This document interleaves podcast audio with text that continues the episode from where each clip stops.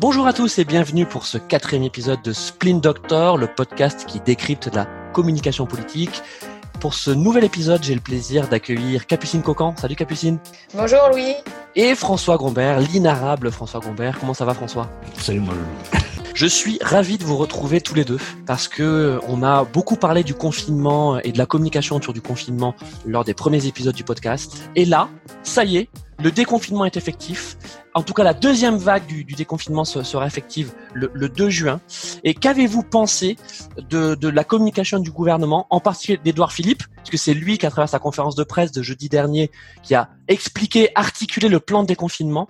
Édouard Philippe, dans sa lancée au niveau de la communication, il fait effectivement des interventions qui sont très longues, très détaillées. Il fait intervenir des ministres, il fait intervenir des experts. Euh, effectivement, cette intervention du jeudi 28 mai à 16h était très attendue puisqu'on allait savoir beaucoup de choses. On allait savoir si les bars et les restaurants allaient ouvrir. On allait savoir aussi au niveau des écoles ce qui allait changer, les parcs, etc. Bref, notre quotidien allait vraiment être impacté par, euh, par cette intervention. On sent qu'il a l'autorité. On sent aussi peut-être qu'il passe dans une nouvelle phase qui est moins celle de la crise, mais davantage celle de la construction, de la reconstruction. On sent qu'il est déjà un petit peu dans le coup d'après, que voilà, la crise est passée, ça y est, on l'a gérée, et maintenant on reconstruit, on rebâtit. Mais il me semble que cette notion de zone orange était un peu floue et qu'on s'est tous dit à un moment donné, attends, qu'est-ce que ça veut dire? Pourquoi? On comprend rien. Il y a trois critères finalement pour l'analyse euh, de la zone euh, verte, orange et rouge. Et on a recréé un peu la zone orange pour dire bon voilà, euh, écoutez, ça s'améliore, tout va mieux. Mais en réalité, ça dépend du taux d'occupation des lits hospitaliers liés au Covid. Et donc, on est à 58% l'Île-de-France et la limite, c'est 60. Effectivement, pour, pour le citoyen, ça veut dire quoi, zone orange? Tu passes en zone rouge. Quand tu descends en dessous des 60%, tu passes en zone orange, qui est une zone orange qui est nouvelle, nouvellement créée, hein, pour pas créer de la, de, la, de, de la crédibilité. Et en dessous, tu deviens en vert. Voilà. voilà ce François, non mais tu, en fait, tu as tout dit. C'est que c'est un protocole mmh. hospitalier, mais ce que ça a comme répercussion réelle dans la vie, dans la vie des citoyens. Je vous rappelle, on parle de communication, on parle d'information. Mais tu sais très bien qu'il y a des tas de gens qui font les 100 kilomètres, qui se déplacent, qui vont là, qui vont les. ça, ça, ne marche pas. Ça ne marche pas. Le, le, orange, en fait, est une grosse faute politique en termes de communication, parce que on va aller dire aux gens ah ben on a créé un petit niveau, un truc pour qui arrive entre le rouge et le vert, et puis finalement vous vous sortir. Donc, donc, en fait, c'est un euphémisme. C'est ce, Exactement. Ce, ce niveau-là, ce niveau orange, il a été créé peut-être pour aseptiser, mais finalement, il a créé peut-être plus de dommages euh, que, que de bénéfices, puisque on voit en Ile-de-France, zone orange, que le, le, le passage confinement-déconfinement, il a été brutal. Il a été d'un sens vers l'autre. Capucine. Moi, moi, ce que je trouve assez agaçant avec cette notion de vert, rouge, orange, c'est qu'il y a encore une fois un peu un sentiment d'infantilisation des codes couleurs, comme si on était des enfants, qu'on avait besoin de, de commettre pour comprendre ce qui se passe. Vert, on peut faire ce qu'on veut, rouge, on peut pas, et puis orange, on est un, un peu entre les deux. Et, euh, et c'est ça que je trouve un peu agaçant. Du coup, le orange, bah, c'est ni vert ni rouge. Donc, qu'est-ce que ça veut dire exactement?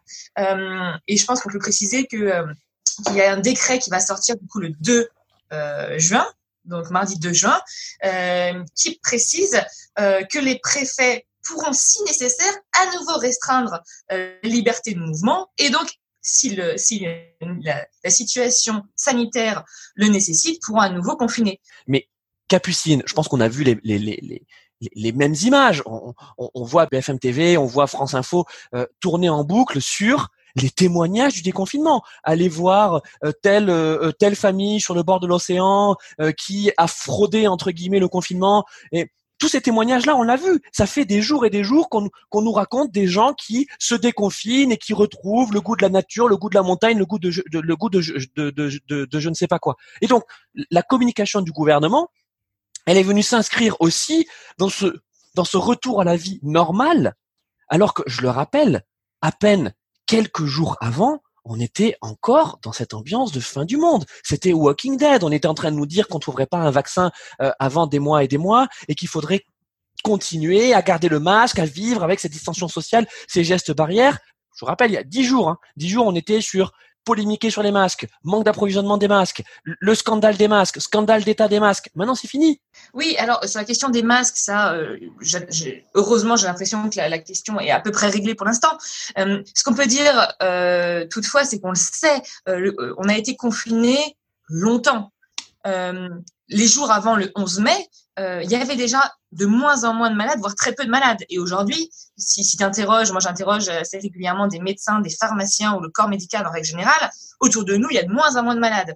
Ce qu'on craint et ce que craignent les autorités, on le sait, c'est une nouvelle vague qui pourrait intervenir. Si elle intervient, ça ne sera que dans deux, trois semaines.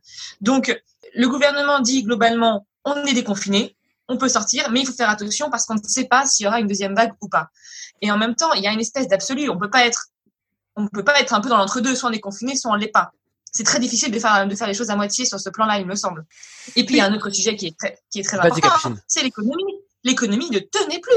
Il n'avait pas le choix de déconfiner à ce niveau-là. Et que je pense qu'aujourd'hui, ils sont davantage sur l'économie. Ils doivent vraiment peser le, pour et le contre, euh, ménager la chèvre et le chou entre l'économie et, la crise sanitaire. Et, c'est pour ça, je pense qu'on est dans un déconfinement un peu absolu.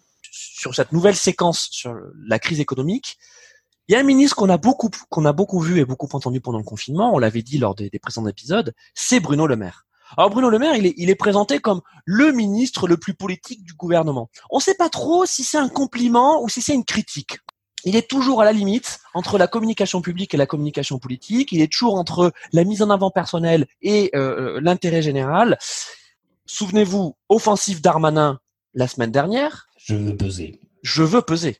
Et que dit Bruno Le Maire? C'est je vais peser et je pèse déjà. C'est là aussi c'est magique c'est qu'en fait, vous avez donc la communication officielle et puis derrière tous les bruits de couloir. Alors on ne sait pas, on ne sait pas qui hein? alimente euh, ces bruits de couloir et ces rumeurs. N'empêche, tout de suite après, on a eu Bruno Le Maire, futur Premier ministre, point d'interrogation, ce qui euh, valide le fait qu'il va y avoir un remaniement assez rapidement. La dernière fois, on ne savait pas trop si c'était juillet ou septembre. Là, il y a de fortes chances que ce soit juillet. Et Bruno Le Maire, il se met en situation. Après les préjugés, oui. Oui, il se met en situation d'être mmh. davantage que, que ce qu'il n'est aujourd'hui, sachant que c'est déjà un ministre important. Est-ce que vous trouvez que déjà, un, c'est habile de sa part, et ensuite, deux, son message autour de la crise économique, qui est un message grave, hein, c'est que l'économie française et l'économie européenne, euh, elle est en grave danger. Alors oui, effectivement, il se, murmure que Bruno Le Maire pourrait euh, damer le pion d'Edouard Philippe euh, à Matignon. Euh, mais ça, bon, on est dans les rumeurs qui nous amusent forcément, mais, mais, mais on a, nous, aucune, aucune indication claire. moi, je pense qu'il pourrait, ça, ça pourrait être très maladroit de la part du gouvernement parce qu'on est quand même là en plein dans la crise économique. La situation est délicate et, et Bruno Le Maire a effectivement, tu l'as dit, je crois, pris les choses en main avec, euh, avec sérieux et autorité. Et, euh, et s'il venait à quitter le, ministère de, l'économie et des finances, on pourrait se dire, bah, encore un capitaine qui quitte le navire en pleine crise. Euh, un peu de la même façon que Agnès Buzyn avait quitté le ministre de la Santé pour, pour, se porter candidate à la mairie de Paris juste au balbutiement de la crise sanitaire. Le raccourci est peut-être un peu maladroit, mais, mais j'ai craint que ça puisse créer cette espèce de, de, de frustration de se dire euh, on a quelqu'un qui, qui, qui, tient les rênes au niveau économique et au moment où on en a le plus besoin, on a le plus besoin qu'il tape du poing, il s'en va, il va vers autre chose, il va vers autre chose qui, qui flatterait inévitablement davantage son ego, un rôle de Premier ministre, génial, superbe pour lui. Mais aujourd'hui, on attend que euh, ce soit lui qui prenne les mains de la relance économique et ce soit lui qui soit vraiment les mains dans le cambouis de la même façon qu'il est depuis, euh, depuis le début de, cette crise. Alors François, pour répondre à Capucine, est-ce que justement le fait de, de, pour Emmanuel Macron de nommer son ministre de l'économie Premier ministre, ça serait pas justement un signal fort envoyé vers OK, ma priorité, notre priorité jusqu'en 2022, c'est l'économie? Je suis assez partagé sur le sur cette nomination et sur ce remaniement. Euh, je pense que Bruno Le Maire est un ministre très politique, effectivement, éminemment politique. Et pour autant, je ne pense pas qu'il puisse incarner le poste de Premier ministre. Parce qu'il imposerait trop de dangers pour Emmanuel Macron. Il imposerait trop de dangers pour la Macronie.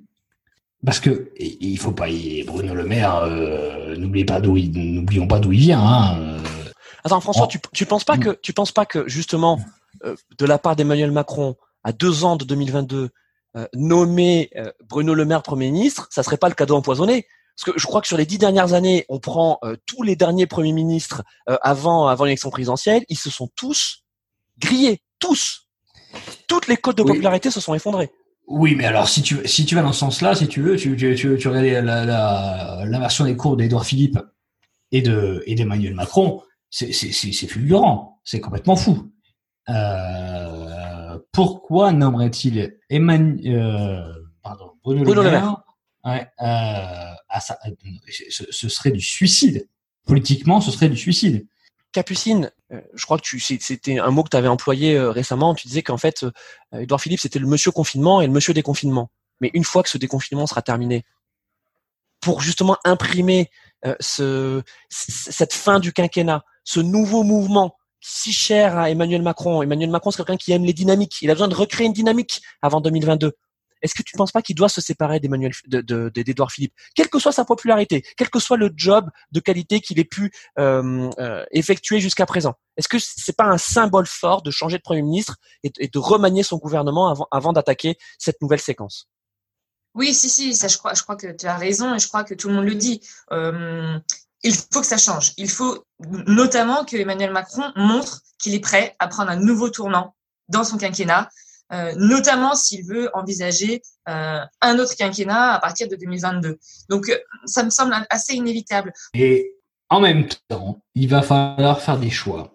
Parce qu'il ne faut pas oublier qu'on est quand même à deux ans des élections. Donc voilà, on, en est là, si tu veux. là, on est dans une stratégie vraiment électorale et du coup, il va falloir faire des choix d'une équipe qui va venir faire élire un président. Donc la question qu'on peut qu'on peut légitimement se poser, c'est qu'après tous ces, ces, mouvements, ces soubresauts au sein de la République en marche et, et ces fissures ne sont-elles pas liées à, l'échéance qui se rapproche de, de, de, plus en plus de celle de 2022 et, euh, et des appétits individuels, mais, mais aussi ceux, ceux des partis qui se disent qu'il y a un coup à jouer, François? Il y a une stratégie de dire voilà, il y a un neuvième groupe de gauche, il y a un dixième groupe de droite, et on va essayer de peser sur les décisions d'En Marche. Mais n'oublions pas quand même, et c'est mon analyse, que c'est quand même des nobody qui sont dans tous les groupes, dans le neuvième groupe ou le dixième groupe.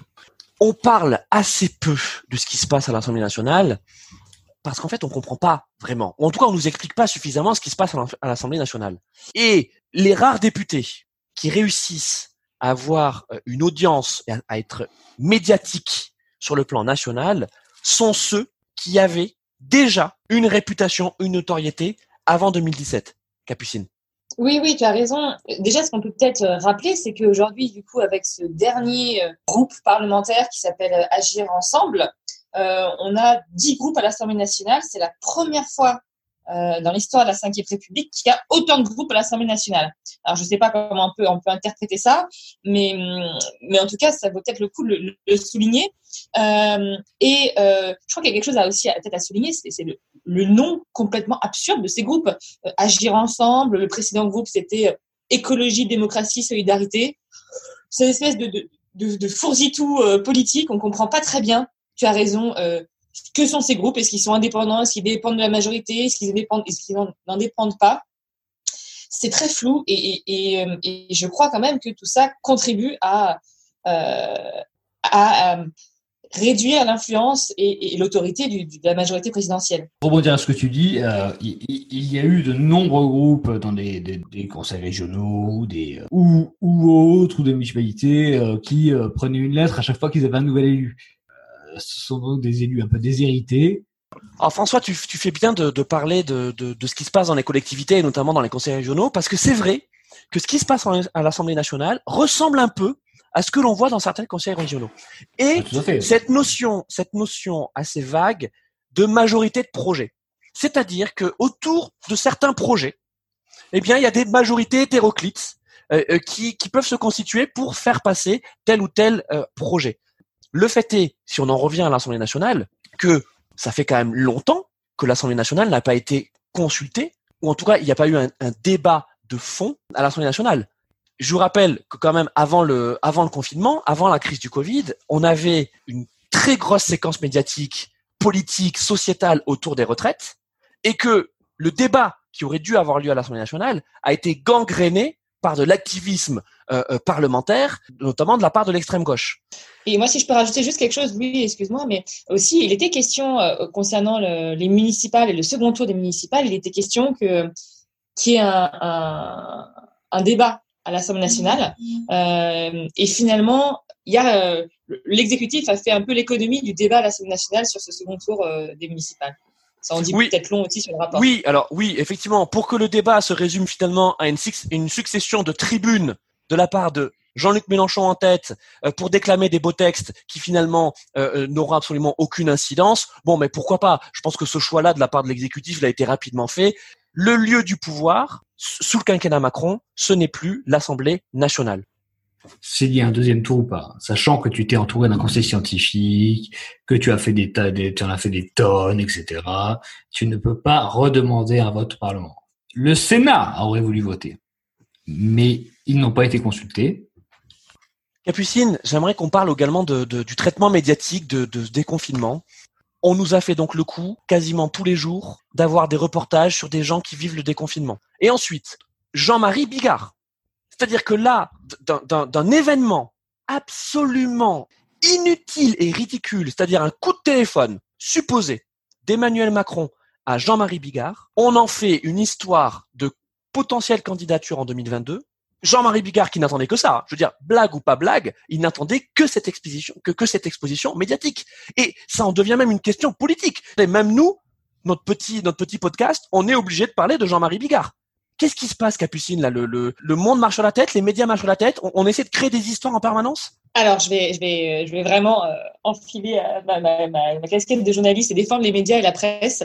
Euh, je trouve qu'on a, j'en ai un peu marre qu'on tape sur les médias et sur les journalistes euh, sur ces sujets-là, puisque rien ni personne n'oblige qui que ce soit à écouter ou à lire telle ou telle information. Rien ne te, rien ne t'oblige euh, à regarder BFM TV si tu as envie de regarder BFM TV.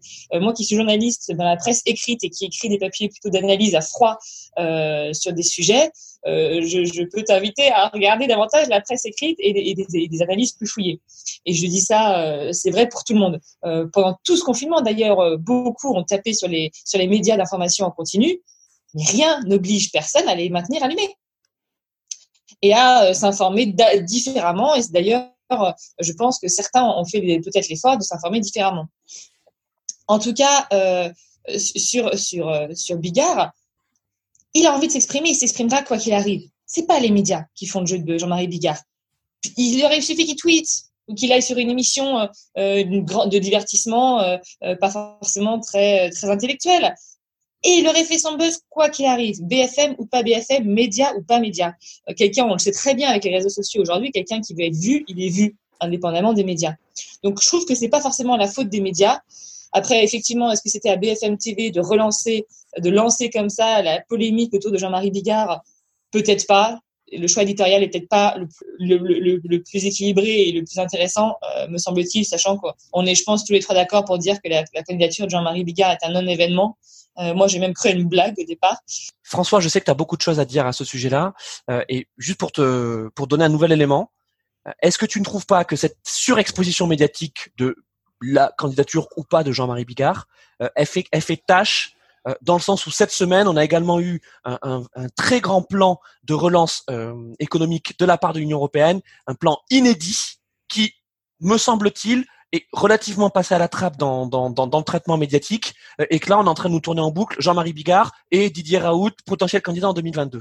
Mais sur le fond, je suis assez d'accord avec toi. Capucine, par contre, je suis un petit peu en désaccord avec toi quand tu dis intellectuellement, quand tu dis qu'on nous met ça dans les médias, euh, chacun sait maîtriser les médias. Non, non, je suis pas d'accord parce que les gens, ils regardent les médias, ils regardent ça. Et là, ils ben, ils vont prendre de l'information et ils vont se dire putain en fait et, si ces mecs-là avaient raison?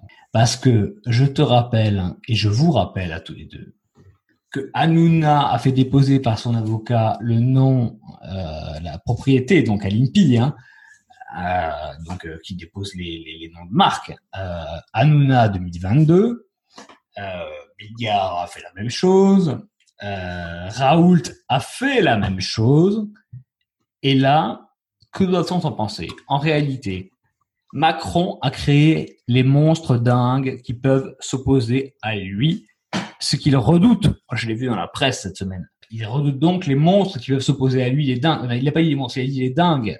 Oui, mais il les a pas créés, François, t'exagères. Non, bah, bah, bah, quoi? Et, alors? Bien sûr que si. Quand tu vas voir Raoult, que tu te mets à son bureau, à son, à ce, devant son bureau comme ça, comme un, un, un, patient, tu crées un monstre politique qui, va derrière réagir, réagir, réagir et réagir. Évidemment. François, alors ok, je vois ce que tu veux dire et, effectivement on se rejoint. Oui, mais laisse-moi finir sur Bigard. Bigard, pareil. Bigard, qui dit je vais aller boire du pastis dans mon dans mon bistrot et ma femme boire du café, ce qui au-delà d'être affreusement misogyne, le président décide de l'appeler euh, par la voix de Patrick Sébastien.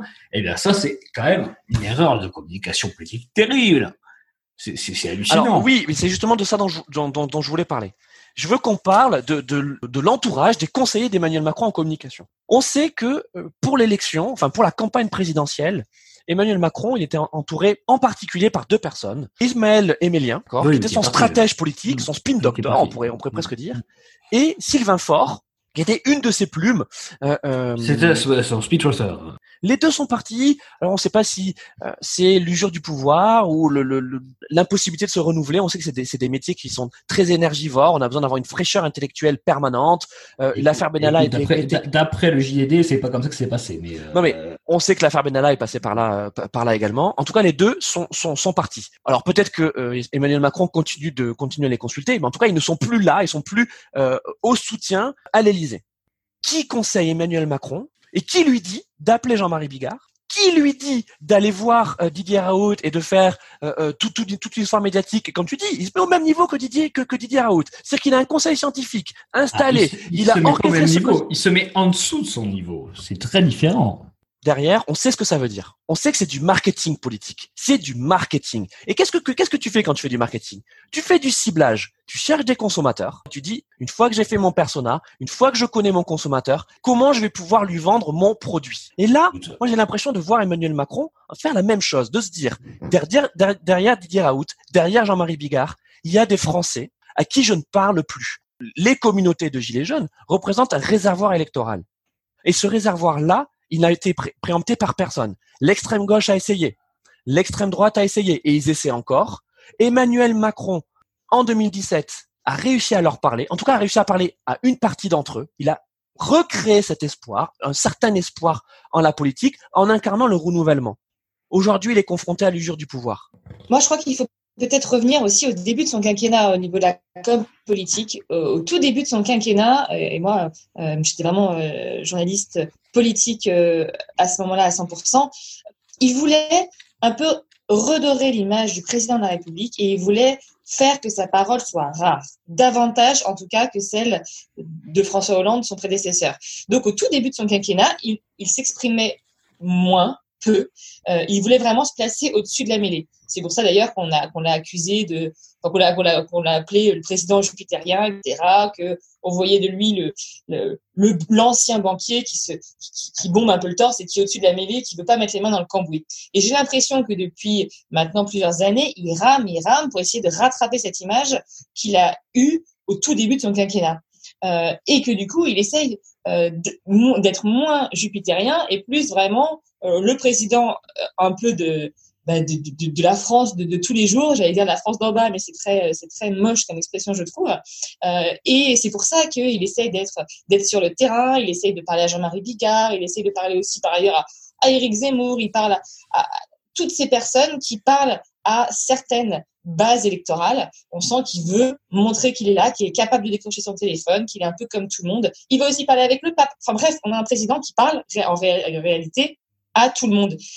Mais, mais Capucine, autour de la communication du, du monde d'après, sur cette vision qu'on attend tous, on attend tous de savoir ce que, on a tous envie de ce monde d'après. Sauf que le monde d'après, bah, il, il, est différent pour chacun d'entre nous. Oui, tout à fait. Je crois qu'aussi on attend une, une, une, un changement de communication et peut-être un changement de posture. Euh, que celui qui était euh, jusqu'à présent pompier au niveau de la crise devienne davantage un bâtisseur euh, et qui, qui, qui, nous donne une direction. Certains reprochent par exemple à Emmanuel Macron d'avoir davantage un rôle une vision ou une façon de faire qui, qui, se rapproche de celle d'un chef d'entreprise et moins d'un homme d'État, d'un homme politique, qui est sur, du court terme, là où l'homme d'État est peut-être sur du long terme. Et ça, ça doit se sentir au niveau de la communication. Il doit changer des choses pour nous montrer qu'il n'est plus dans la réaction à la crise, mais vraiment à la reconstruction sur le long terme. Et ça, ça, ça, passe par un nouveau message, par une nouvelle façon de faire. Quelle sera-t-elle? Euh, on, attend, on attend de le savoir. Tu as tout à fait raison sur cette image du chef d'entreprise plutôt que celle d'un chef d'État, mais regardez aussi la situation du monde et regardez un peu euh, quelles sont les images des chefs d'État que nous avons et celles des chefs d'entreprise. Côté chef d'entreprise, regardez, on a beaucoup parlé de SpaceX ces, derniers temps, Elon Musk, Bill Gates, Mark Zuckerberg, Mark Zuckerberg qui est intervenu dans, le débat dans, dans, politique. Donc moi je comprends qu'Emmanuel Macron il, préfère s'inscrire dans, dans, ces figures-là. Oui, parce que effectivement, ce qu'il a fait, ce qu'il a fait passer euh, c'est ce côté très libéral, c'est ce côté très, justement très chef d'entreprise, très businessman.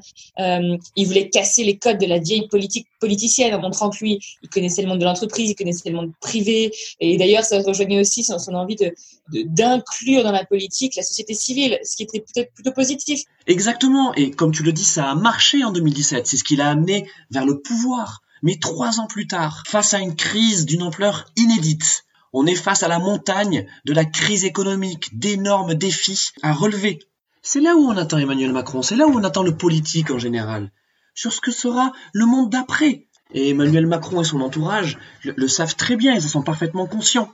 Maintenant, c'est une question de méthode. Et c'est là où la communication a également son rôle à jouer. Si Emmanuel Macron continue à s'opposer en défenseur en représentant, en presque en VRP de, l'entreprise France et des entreprises qui font partie de l'écosystème France, il y a un vrai risque de rupture avec une partie des Français qui a été traumatisée et qui l'est encore par, cette crise, par cette crise du Covid qui amène à repenser beaucoup de choses. Quand on oppose ce monde d'avant contre le monde d'après, vous entendez cette petite musique autour justement de l'entreprise, du, du, capitalisme euh, forcé et presque forcené.